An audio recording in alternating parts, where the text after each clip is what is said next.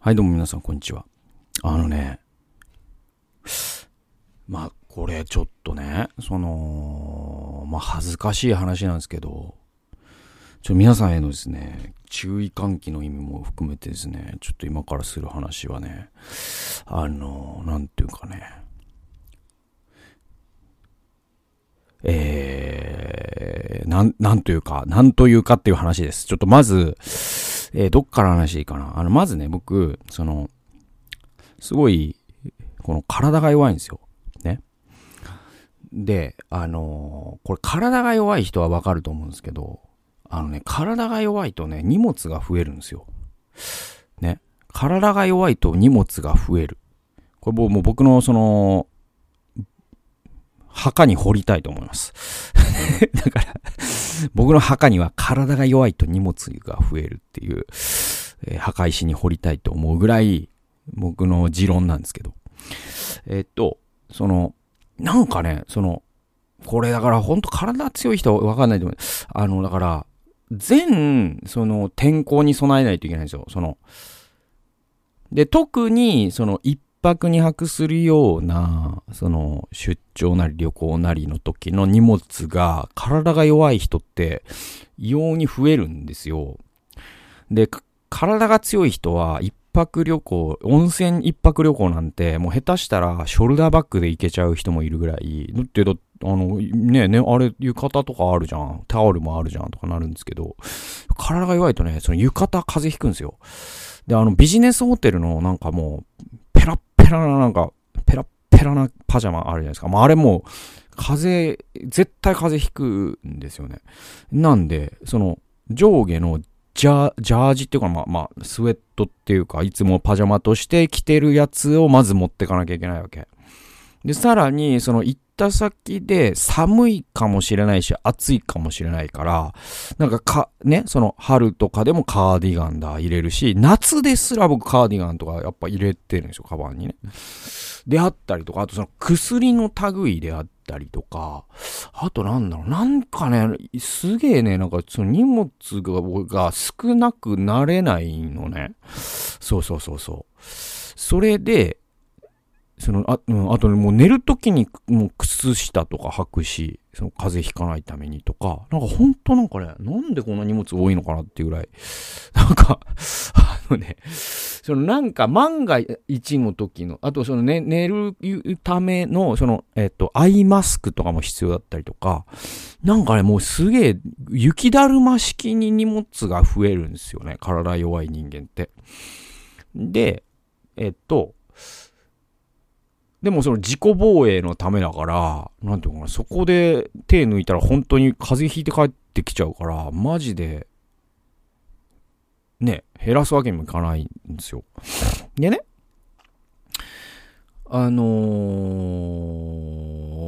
ー、僕は、その、うーん、なんだろうな、その、関東から離れるような出張で、一泊、2泊とかするときはもう、えー、定番のそのコロコロキャスター付きのやつをもう、もう、かれこれ10年ぐらい愛用してるグレゴリーの、もうね、絶版になってんですけど、キャッシェ22っていう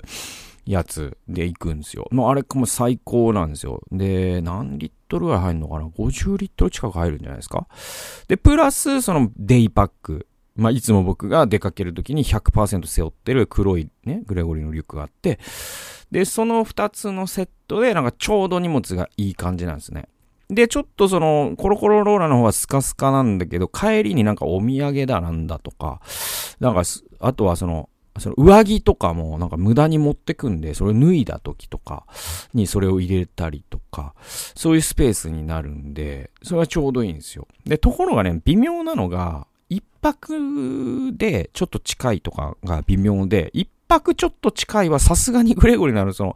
50リットルは多いんですよ、僕ですら。だから、あのー、そしてまたその東京に住んでる人はわかると思うんだけど、その、えっと、荷物って、特に朝、電車に乗んなきゃいけない時にコロコロってちょっと申し訳ないぐらいな感じになることがあって、つまり満員電車って、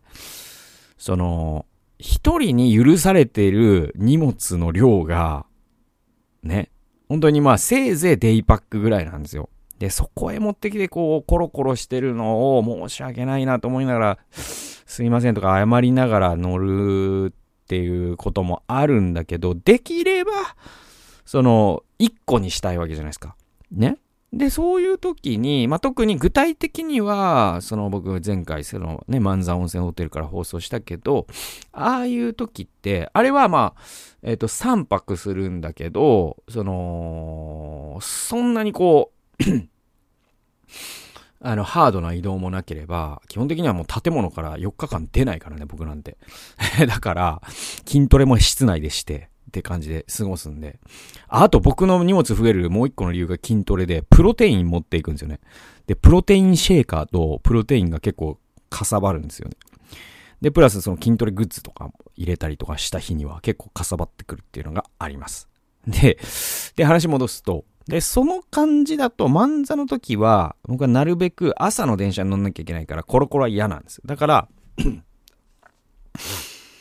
結構デカめの、そのリュックに入れてたんですよ。ね。で、それは、えっと、何年か前の誕生日に、うちの母が誕生日プレゼントって言って買ってくれた、えっとね、パタ、パタゴニアの、なんつうのかな、えっとね、28リットルぐらい入るやつで、で、結構ね、その、すごい、調節可能なんですよ。その、えっ、と、ベルトの長さを変えることで、その容量が相当、その、マックスとミニマムの容量の差が 2, 2倍ぐらいにできる、縦長にどんどん伸ばせるんですよね。だからそれにぶち込んでたんですよね、今までね。だけど、なんか筋トレグッズだなんだでもギリギリ入るか入んないかみたいな。で、最終的にそこにエコバッグ入れてるから、その帰りにはエコバッグに余、溢れた荷物を入れて、二つで帰ってきたりとかしてたんですよね。でもそれはそれで便利で、それはなぜならば、その網棚に荷物を置くこともできるし、コロコロだとさすがにできないじゃないですか。結構混んでる電車だと。でもそれができるから、機動性がいいっていうんで、それでやってた。で、だけどなんかさすがになんかね、それね、結構めんどくさいところもあって、上からとにかくぶち込むだけの構造のリュックだから、なんかね、その、一覧性がないんですよね。だから毎回下のものを取り出すのに全部荷物を出してから、なんていうのかな、あの、その目的のものにアクセスしないといけないんですよ。でもその旅行カバンって、その、パカって開けて、その、それ自体が、その、行った先で自分の机、机っていうのかな？なんかその、自分のタンスになるっていうかさ、なんか、それがよ旅行カバンの良さじゃないですか。で、その良さはもうゼロなんですね。そのパタゴニアのやつは。で、もうそのパタゴニアのやつも5年、6年使ってるんだけど、なんか、ちょっとさすがに、まあコロナも上げたし、ちょっと出張とかも増えるから、なんかその、機動性も確保しつつ、今のパタゴニアよりも、えー、その容量が大きいやつないかななんつって。なんかネットで探し始めたのが先月ぐらいで、もう、もうでも2ヶ月前ぐらいになるかな。で、なんかいろいろ探してって。で、探してたら、えっとね、あの、僕は割と好きなメーカー、コトパクシっていうのがあるんだけど、それのやつさすがにちょっと高いんですよ。4万近くして、ちょっとそれは出せないぞとなって。で、あ、これいいなってなったのが、その、えっと、グレゴリーなんですよ、やっぱり。もう、やっぱ僕、グレゴリー好きなんだね。信頼してるんですよ。なんか、グレゴリーのリュックって、僕20年前にや買ったやつがまだ壊れてなかったりするから、もう、壊すことが不可能なリュックなんですよ、僕の中で、ね。なんかそういうものが僕結構好きで。なんか僕は物の扱いが乱暴だったりもするから。えー、で、えっと、そのグレゴリーの、うんとね、なんていう名前だったかな。エクスプローラーみたいな名前だった。ん？だったかな？あ、ちょっと忘れちゃった。えー、っと、うん。エクスプローラーで、まえー、っとね、な、なんとか、なんとか、えー、っとね、なんとか、えー、40っていうやつなんですよ。えー、っと、そうそうそう。なんとか40っていう、えー、っと、えー、あ、コンパス40だ。コンパス40っていう、その品、品番というか品名のグレゴリーのリュックがあって、それが、多分まあ今のそのドル高の影響とかもあって、えっ、と多分2年前だったらもうちょっと安く買えたんでしょうけど、今は日本円で定価が 2, 2万2000円なんですよ。税込み2万2000円。つまりまあぴったり2万円。でまあ安かないけど、あ、これはいいぞと。全部のその、ね、携帯性もいい。で、機内手荷物でも持ち込めるサイズだったりとかして、だけど40っていうのは結構、人によっては5泊とか行ける人もいるぐらいの容量だったりもする。まあ僕は荷物多いから、あの、多分2、3泊が限界でしょうけど、でもなんかこう自分の目的、しかもその、さっき言ったその、旅先で自分のタンスになる感じっていうか、パカってあげれるんですよ。で、その感じとか、あ、これは俺の目的にぴっったりだぞ、みたいな。で、このコンパス40いろいろ調べてて、で、なんか、その、アマゾンでも買えます。グレゴリーの公式サイトでも買えます。で、楽天でも扱ってるやつあります。でも、グレゴリーって、あんまこうね、値引きにならないのね。で、なんかまあ、皆さんこれ教訓として、で、今日の教訓の全体の教訓でもあるんだけど、本当にいいものって安くならないんですよ。だからその、ね、そ中国製のタブレットは、特売品があるけど、iPad ってなかなか値引きされないじゃないですか。で、僕の好きなメーカーのパタゴニアとかも結構古着ですら高かったりするから、あの、そう、やっぱいいものはそこそこの値段つくんですよ。世の中、これがね、世の中の真理なんですよ。だから、その、コンパス40もご多分に漏れず、もうほぼほぼ楽天で買おうが、アマゾンで買おうが、グレゴリー公式で買おうが、2万2000円。もう、ビタ一問値引きってないんですよ。まあ、今あってポイントがつくよぐらいな感じ。で、まあまあ、2万2000どうかななんつって、でももう別に、まあ、急ぐ買い物でもないし、まあまあ、なんか、あれだなというか、あのー、ちょっと寝かせとこうかと。あんまね。でもまあ、確実に買ったら使うもの、必需品ではあるから、その陣内義塾の経費で、でね、えっとね、確か個人事業主は、えっとね、その、出張に使うスーツケースとかは、あとね、スーツとか革靴とかも経費で落としていいらしいです。税理士のサイトに書いてありました。だから、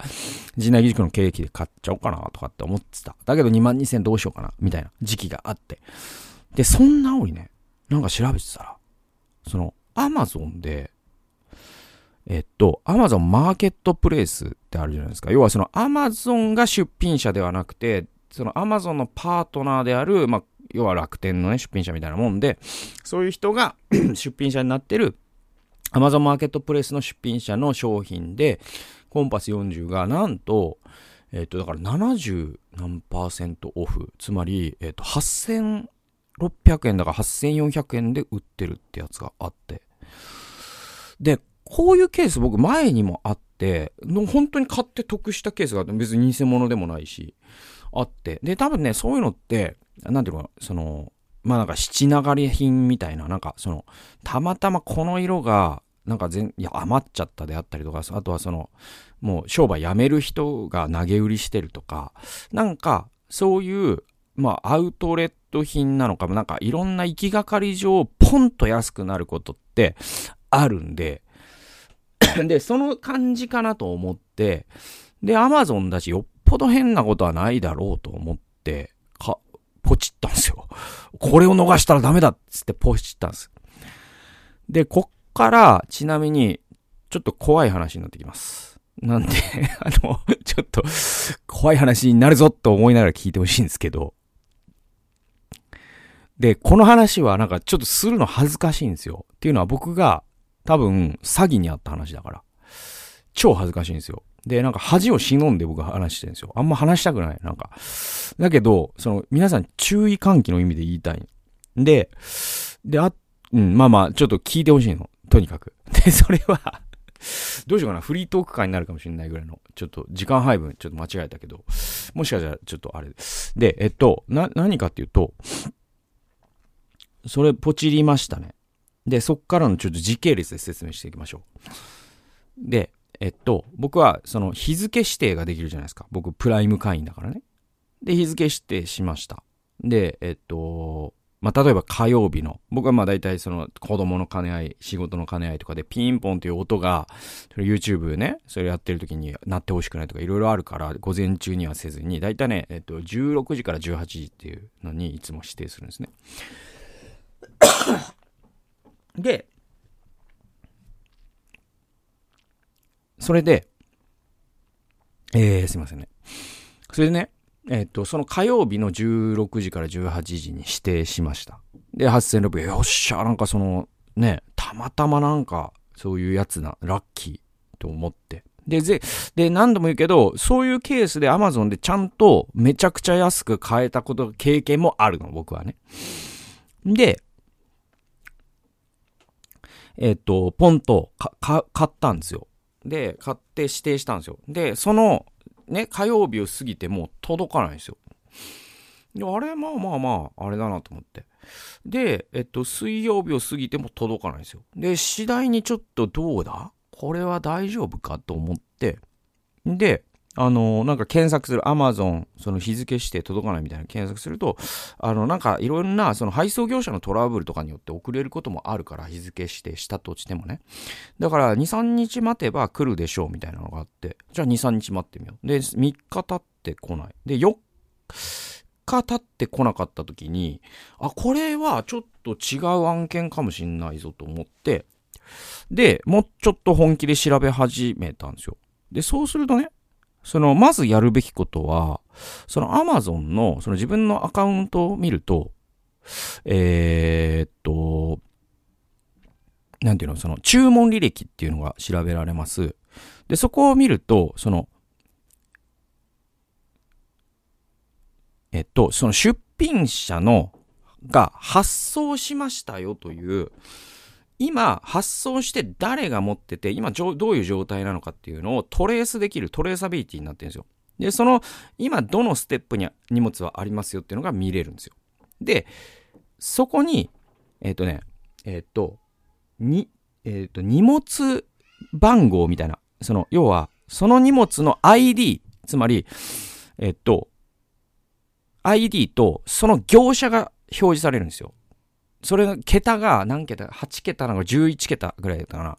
要は、112833445556みたいな、なんか、要はその11桁の数字っていうのがあって、で、えっ、ー、と、僕の場合は日本郵便って書かれてたんですよ。日本郵便のしの、で、11桁の番号があって、で、え出品者はちゃんと、その、ちゃんとっていうか、出品者は、何々さん、そして住所も書かれてるんですよ。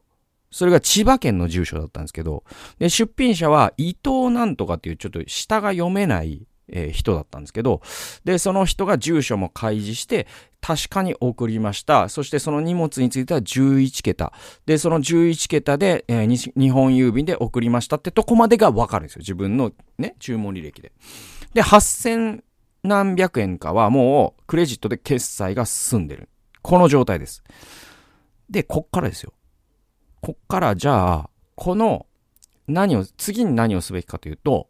その11桁の番号を今だと便利なことに Google 検索するんですね。で、そうすると、そのヤマトだったらヤマト。ね？佐川だったら佐川。あるいは、その、アマゾンももう今、配送をね、担ってますから、えっ、ー、と、アマゾンだったらアマゾンの、そのサイトがずらっと並んで、そしてこれはここの言うね、その配送業者の ID だよってことが出るんですよ。で、で、そういう11桁やると、日本郵便ですよ、どうやらっていうのがわかる。で、その日本郵便のサイトに飛んで、その空欄があって、ここにあなたが知りたい荷物 ID を入れてください。で、さっきのコピペしたやつを入れます。そしたら、なんと出たか。そんな荷物はありません登録されてませんっていうのが出るんですよ。で、これにもいくつかのケースがあり、その、登録のシステムと、その Amazon のシステムと、その日本郵便のシステムがうまく、その噛み合ってないことでそういうことが時々起こるよっていうのもネットで出てくるんですよ。だけどないじゃないですか。で、届かないじゃないですか。で、こうなった時に、えっと、出品者に直接連絡するっていうのはできないんですよ。アマゾンのルール。で、アマゾンを通して、えー、出品者に連絡するっていうことができるんですよ。そういうオプションが最後にはあるんです。だけど、まずアマゾンに問い合わせるのが、えー、なんていうのかな、やるべきことだよっていうのを、その、要は、アマゾンのサイトで荷物が届かない場合っていうのを、その、その荷物はちなみにどんな感じですか？えちなみにその配送番号みたいなのはありますか？あります。でもそれは、えー、入力したら見つかりますか？見つかりませんってやっていくと、じゃあカスタマーセンターとチャットで、えー、やり取りしましょうよというとこまで行くんですよ、今度。ね？はい。もうこっからもう怖い話もう始まってますからね。で、で、で、結構怖いとこまで行きます。で、ちょっと覚悟してほしいんですけど、もうフリートーク会だな、これね。えっと、で、で、もうその時にはもう、その、予定されて僕が指定した日からもう5日間ぐらい経ってたから、もうこれはさすがになんか、なんかだなと。いくつかの、もちろんいくつかの可能性がある。それはその出品者が詐欺師である可能性もあれば、え日本郵便が何か荷物を紛失した可能性だってなきにしもあらずだよね。で、いろんな可能性があるんだけど、僕みたいな素人にはわからないので、もう、ね。わからないので、えー、もう Amazon のカスタマーセンターともうチャットしようと思って、チャットしたんですよ。そしたら、ここがすごくて、Amazon のカスタマーセンターのチャット、めちゃくちゃ優秀なんですよ、今。で、しかも、多分、チャットされてる方って結構台湾の方とか、そういう方が多いんですよね。名前、僕ね、以前、他のことでもチャットセンターにチャットして、で、具体的には何かというと、あの、Kindle Paper White 買ったら1年以内に壊れて、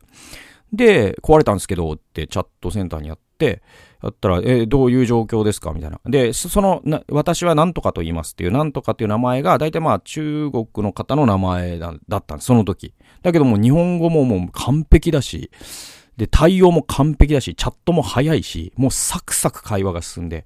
で、ちなみに電源、えー、やりましたか？ややりました。えー、そしたらどんな状態ですか？えー、画面が明るくなりません。えー、これは試しましたか？試しました。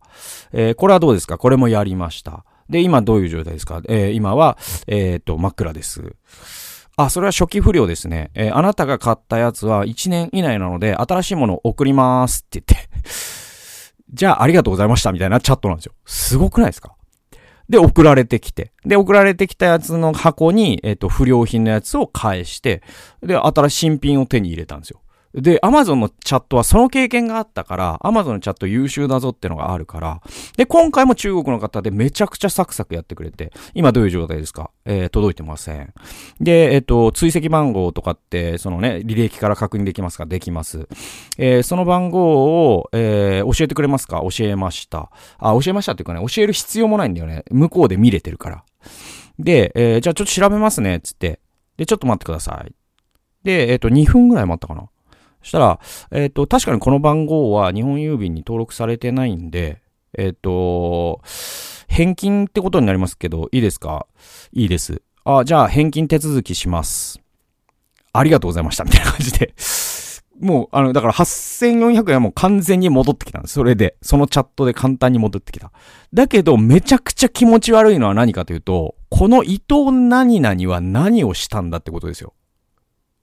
ね？だから、伊藤何々は、だからアマゾンも被害者なわけ、このケースは。だからアマゾンに文句言ったらしょうがないのよ。だから伊藤何々というアマゾンマーケットプレイスで、を通して物を売り、売っているやつが不誠実なことをしたんですよ、まずね。で、それを、もうアマゾンにはこういう出品者とは付き合わないでほしいという意見は僕は、えっと、その後のチャットはどうでしたかっていう評価をする なんていうの、その、えっ、ー、と、フィードバックの中には書きました。やっぱなんか、お金はもう、もうサクサク戻してくれてありがたいし、対応全く不満がないし、すごい優秀な方でありがとうございましたと。だけど、こういう不誠実な出品者がいると思うと、Amazon で安心して買い物ができませんので、その辺どうかしてもらえるとありがたいですっていうのは書きました。で、怖い話。まだ終わらないです。怖いでしょ？で、これで終わったと思うじゃないですか。ところが。ちょっとね、これマジで本当に心して聞いてほしいんですけど、こっから、ね。僕が、あ、そう、折しも、その、あ、その、僕はその新しいグレゴリが届いたら、それで今回の漫才は行こうと思ってたんだけど、結局届かなかったから、そのね、パタゴニアのやつでパンパンにしながら行ったんですよ、今回のまだ。で、そしたら漫才にいる時に、その妻から LINE が届いて、さっき、その、着払いで、ね、着払いの荷物が届いていて、不在通知が不、不在通知が入ってて、それが、着払いで、確か1万2000何円とかだったかなだと、いうのが来たんだけど、しゅんくんなんか知ってるって言われて。いや、知らない。もうそんな着払いで何か買ったなんて、僕着払いで何かを買うことなんてそもそも僕はないから。で、ゾワゾワゾワってするじゃないですか。ね。で、えっ、ー、と、妻がその不在通知の、ね、不在通知の、えー、写メを送ってくれたの、LINE でね。で、そこに書かれてる、ね、荷物 ID11 桁、まあ、まあ、桁数間違ってたらごめんね。だけど、11桁の番号に見覚えがあるんですよ、僕は。で、その番号こそ何を隠そうさっき、日本郵便の空欄にコピペしたけど、そんな荷物はありませんと言われた番号だったんです。そして送り主、伊藤なんとかなんですよ。めちゃくちゃ怖くないですか？で、で、急いで調べたの僕。そして、そのアマゾンでな、ななんて調べな、なんかね、検索ワードで、だから、アマゾンマーケットプレイス、なんつったかな、その、えっと、荷物届かない着払いみたいな、みたいな調べたら、なんと僕とそっくりの経験をしてる人がいるんですよ。それがまさにマーケットプレイスで割引商品を買ったら荷物が届かなかった。返金されたけど、その後にその出品者から着払いで荷物が届いて、そして、着払いって払っちゃったらもうね、クーリングオフ効かないらしいんですね。だから絶対に払っちゃいけませんよっていう書き込みを見つけたんですよ。あしかも、なんと、その出品者の名前、伊藤なんとかでしたっていう。こーわっていう。で、しかもその伊藤なんとかっていう住所はこの世に存在しないし、しかも株式会社なんとかみたいなのもついてんだけど、その、そんな会社もペーパーカンカンパニーだっていうことも書かれてたりとかするの。で、もうゾクゾクゾク、怖い、ブルブルブルブル、ガクガクガクってなって。で、で、とにかく、じゃあその、で、妻に電話して、で、まあ、こう、こういう詐欺なんですまんと。俺がやっちまったことでこんな詐欺に絡まれて申し訳ないみたいになって。で、で、えっと、結局その、郵便局に行く用事あるから、その、このね、えっと、不在通知を見せて、これ、こういう詐欺のケースのやつで、この会社も詐欺のケースがネットに出てきてるから、着払いで、あ、もう受け取り拒否しますっていうのできますかって言ったら、えっとね、ここ、この窓口ではできないんだけど、次来た時に注文してないので、受け取り拒否拒否しますって言ったら、えー、その、出、ね、その発送者に戻されますから、その荷物は。それで大丈夫ですよって言われて、で、それを妻がやってくれた。で、その後はもう事なきを得たというか、その後何かが着払いで来ることはなかったんだけど、後から考えれば考えるほど、めちゃくちゃ怖くないですか？だから、その、アマゾンマーケットプレイスの出品者ということで架空の注文を受け付けることにより、僕の個人情報、住所などが抜き取られ、しかも僕が元何かを買いたい、しかもポチったという事実を知ってるがゆえに、ああ、それがアマゾンからは届かなかったけど、着払いで届いたんだと勘違いした結果、その中に入っていたものは何かわからない。で、僕はその荷物も見てないし、まあ妻なんか段ボールだ。あ、妻も見てないのか。なんだけど、なんかね、その書き込みによってはなんか、あのね、ああいう、いわゆるこう、変な話、大人のおもちゃみたいな時とかもあるらしいんですよ、それが。ね？でも開けてみたらそれが出てくるってめちゃくちゃ卑劣で、それが出てきたことを多分、その家庭内の事情で、多分、そいつ、そいつは騒がねえだろう、こういうものを入れとけば、みたいなのも多分あったりとかするのよ。そして着払いって一回払っちゃったらクーリングオフできないという仕組みを使って、つまりなんかそのシステムの隙をついて、そういうことを働く輩がいるんですよ。で、その人がもはや日本人であるかどうかもわからない。もちろん日本人かもしれないし、外国人かもしれないし、そもそもその人はもしかしたらですよ、変な話、アフリカとかに住んでても不思議ではないわけ。だってできるんだもん、そういうこと。システムの、なんていうの、あれをつ、ね、システムの脆弱性をつくことによって、個人情報を収集しては着払いで送り込ん、送りつけて、で、1万いくらじゃないですか。で、もちろん僕みたいに察知して、えー、受け取り拒絶すれば、その、発送料という損失は出るものの、10人に1人受け取れば、多分採算取れるよね。で、多分2人に1人ぐらい受け取ってる可能性すらあって、そうやって、なんていうの、その、でも彼がしてること、彼女がしてること、もう誰なのかもわからない。それが一人なのかすらもわからない。人間なのかも僕はもうわからない。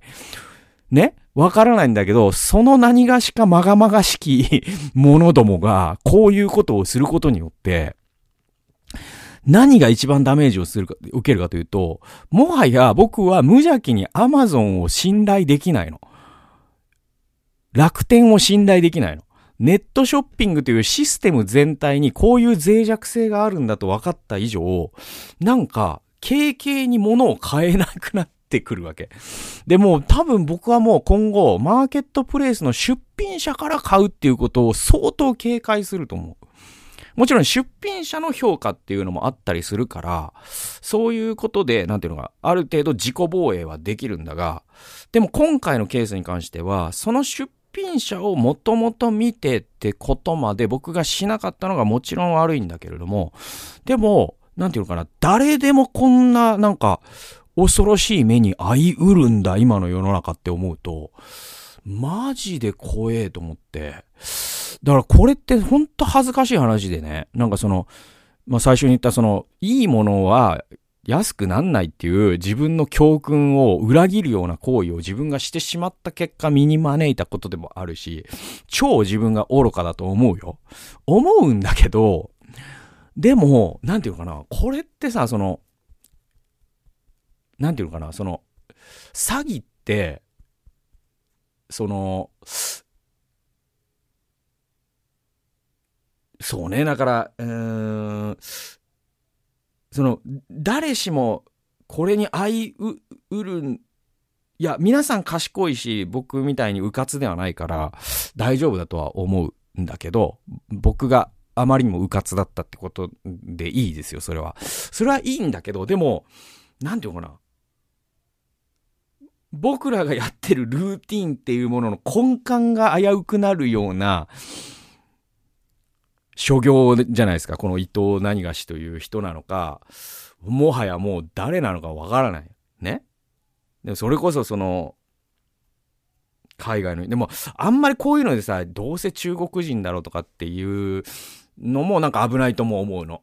で、もしかしたらなんか日本の中学生がやってるかもしれないし、日本の高齢者がやってるかもしれないし、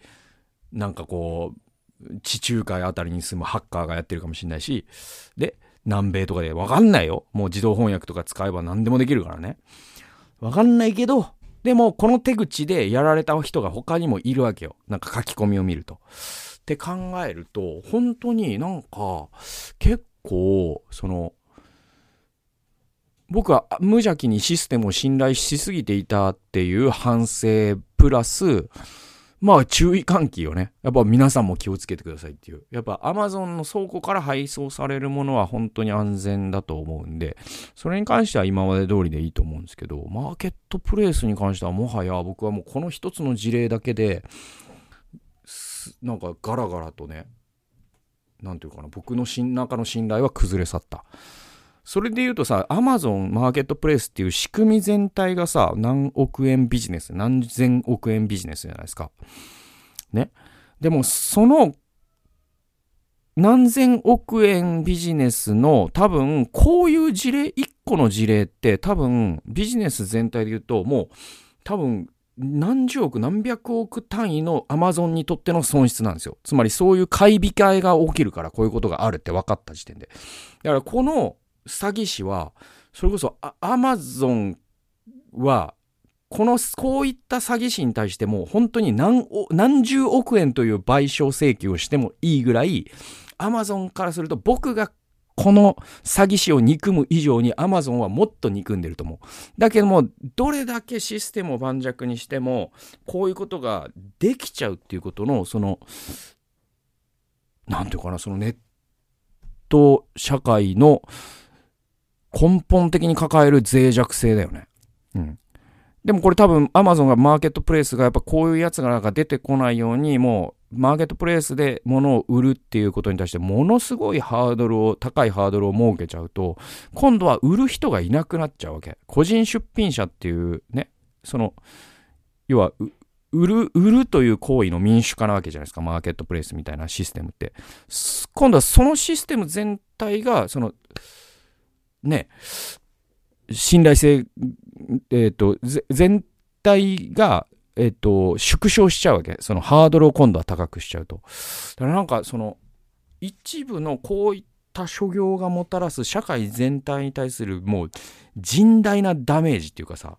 だからなんか、なんていうの、その、無人野菜販売所で一人でもに、ね、盗む人間がいたらもうそのシステム全体が崩れるじゃないですか。だからその非対称なんですよね。その一人の詐欺師、一人の盗っ人、一人のシステムへのフリーライダーというか、悪意を持ってシステムを利用する人の存在が、もたらす打撃っていうのが、彼が得してる小銭と全く釣り合わない感じってわかります？これだから転売とかそういったことにも言えるんだけど、なんかね、結構なんかこの社会ってこういう感じってあるよなこれになんか名前つついてんのかななんだこれみたいな、すげえ思いました。ということで皆さんほんと気をつけてください。ということで、なんか恥ずかしい、恥を忍んで話しました。37分も話すことになってしまいましたけど、ちょっと怖い話でした。まあその後は僕は、あ、なんか、あん、なんだ、あの、平穏な毎日を過ごしてますけれども、ね、ある日その伊藤何がしにミサイルを家に撃ち込まれるんじゃないかと思って、もう怖いです、僕は。ということであの、そんな話でした。はい。えっと、ちなみに、そうだ、そうだ、あの、コンパス40、僕、結局、もう、なんか、定価で買いました。その後なんか楽天で探したら、えっと、2万2000円なんだけど、ポイントが20倍みたいので、えっと、ポイントで2400円ぐらい返ってくる。2400ポイントか。ね。まあ、もうあれってほぼ現金みたいな。だから、2000円オフぐらいで買って、えー、満足してます。だけど皆さんだから本当にはずいなぁその、目先のね、利益、なんかもう昔話みたいな話よ、本当に。昔話で最後に泣いてるおじいさんみたいな、なんかそういう話でもあり、だけどこのね、そのネット社会のシステムの恐ろしさの話でもあり、まあそんな話です。ということで、聞いてくださってありがとうございました。それではまた次回の動画及び音源でお会いしましょう。さよなら。